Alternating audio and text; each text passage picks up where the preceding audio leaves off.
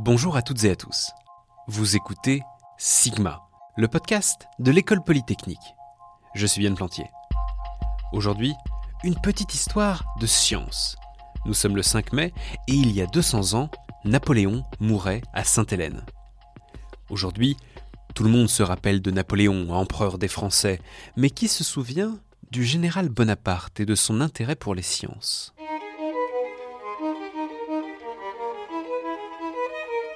Napoléon est avant tout un militaire. Formé à l'école d'artillerie, il a été examiné par le grand mathématicien Laplace et toute sa vie, il est resté attentif à ce que les sciences pouvaient lui apporter.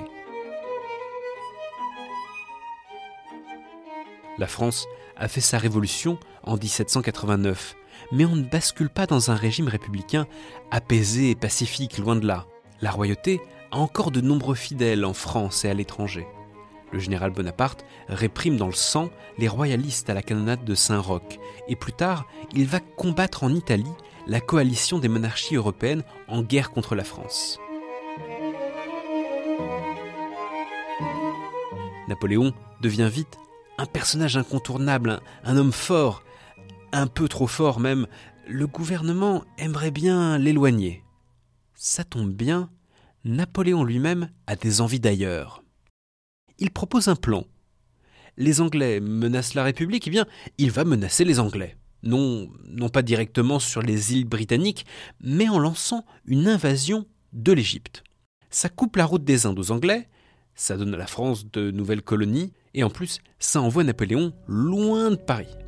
Pour le gouvernement, c'est du 3 en 1, c'est parfait.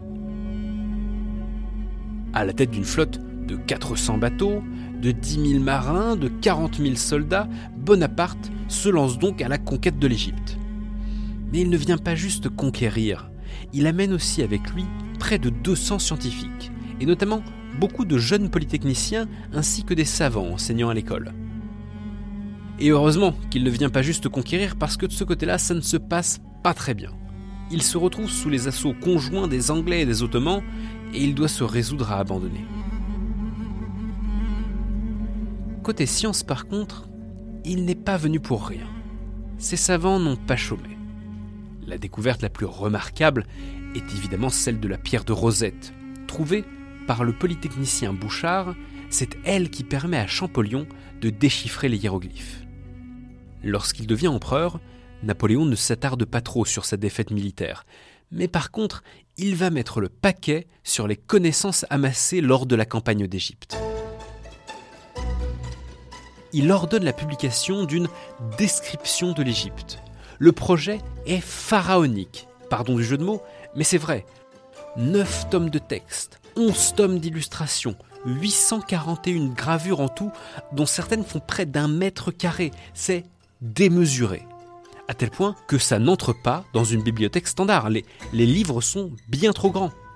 Qu'à cela ne tienne, un meuble spécial est vendu avec.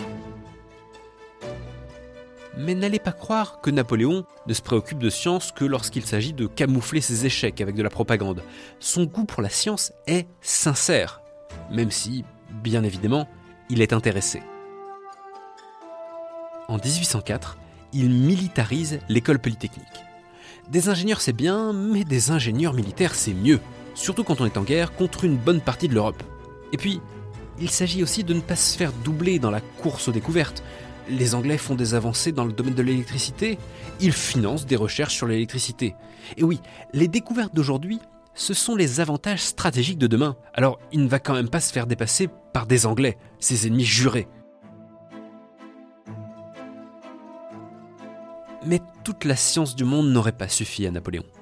Surpris par un ennemi implacable, l'hiver russe, il doit battre en retraite depuis Moscou et son armée est décimée il ne s'en remettra jamais vraiment. 331 polytechniciens sont morts dans les campagnes militaires de Napoléon. Un détail dans un pays qui a perdu 1 700 000 habitants en 30 ans. Mais une perte énorme pour une école qui venait tout juste d'être créée et qui a vu sa première génération gravement amputée. Si ce sujet vous a intéressé, sachez que sort aujourd'hui une série en 13 épisodes sur Napoléon et l'école polytechnique.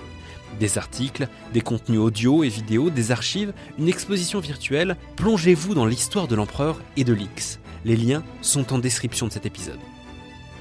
Merci à vous d'avoir écouté cet épisode de Sigma, le podcast de l'école polytechnique.